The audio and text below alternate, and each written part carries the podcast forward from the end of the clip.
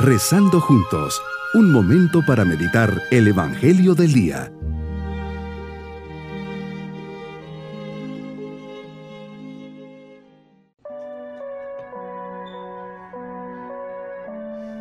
Hoy miércoles de la quinta semana de Pascua les saludo.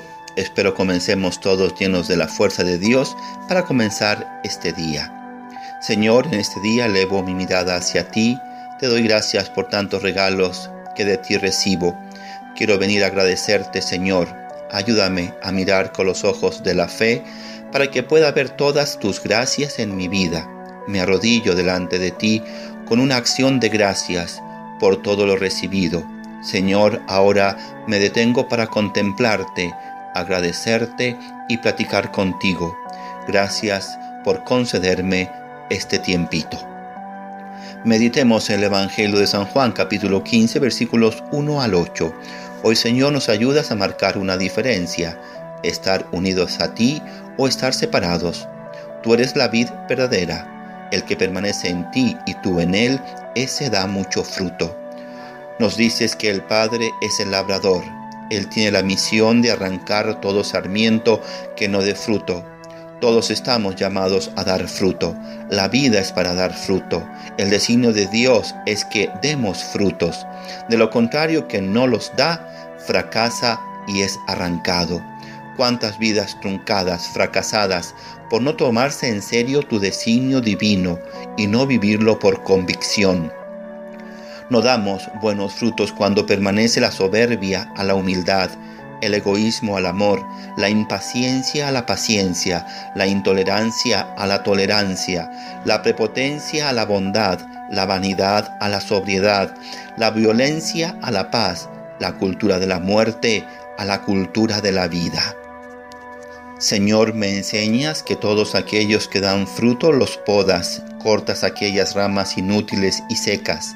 Es importante dejarnos podar, cortar, estirpar todo aquello que daña, obstaculiza, frena el pleno crecimiento de una persona. Dejarme podar cuesta, siempre es doloroso arrancar lo malo. Ese dejarse arrancar es doloroso, pero es necesario. Todo árbol que da frutos cada año lo tenemos que retocar, así nuestra vida. Cuando año con año asistimos a un retiro, a ejercicios espirituales, a la dirección espiritual incluso a la confesión, ahí te vas encargando de hacer esta labor.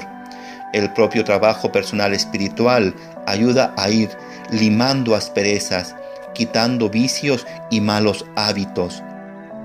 Que en nuestra vida diaria no dejemos de trabajar en modelar nuestra vida a imagen tuya, a tu semejanza. Nos invitas una vez más a permanecer en ti y tú en nosotros es la única forma de dar verdadero fruto. Como el sarmiento no puede dar fruto por sí si no permanece en la vid, así tampoco nosotros si no permanecemos en ti. La vida de gracia, huir de las ocasiones de pecado, la oración, la vivencia de los sacramentos, de las virtudes, alimentarme de la Eucaristía, ir a acompañarte al sagrario, los actos de misericordia y de caridad a las personas necesitadas.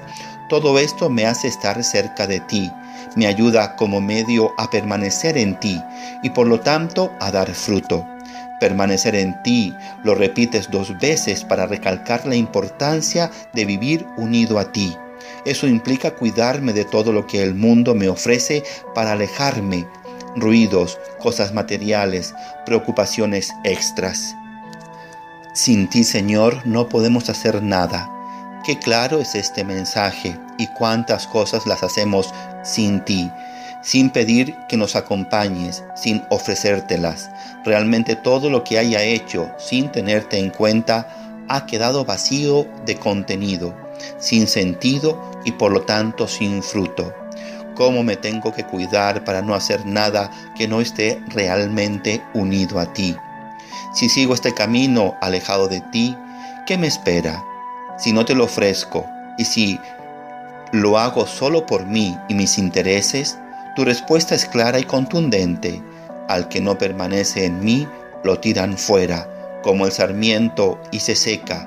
Luego lo recogen y lo echan al fuego y arden. Por eso lo más sensato y fácil es permanecer en ti, estar cerca de ti. Si tus palabras permanecen en mí, todo lo que pida se realizará.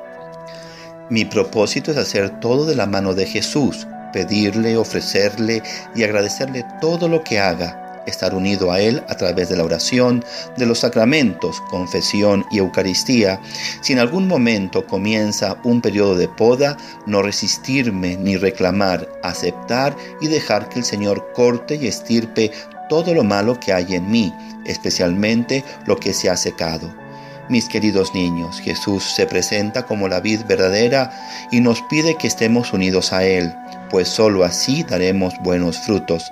Tenemos la oración, los actos buenos, confesarnos y recibirle la Eucaristía. Todo esto nos ayuda a estar con Él. Agradezcamos siempre a Jesús que quiere estar tan cerquita de nosotros y nos vamos con su bendición. Y la bendición de Dios Todopoderoso, Padre, Hijo y Espíritu Santo, descienda sobre nosotros. Bonito día.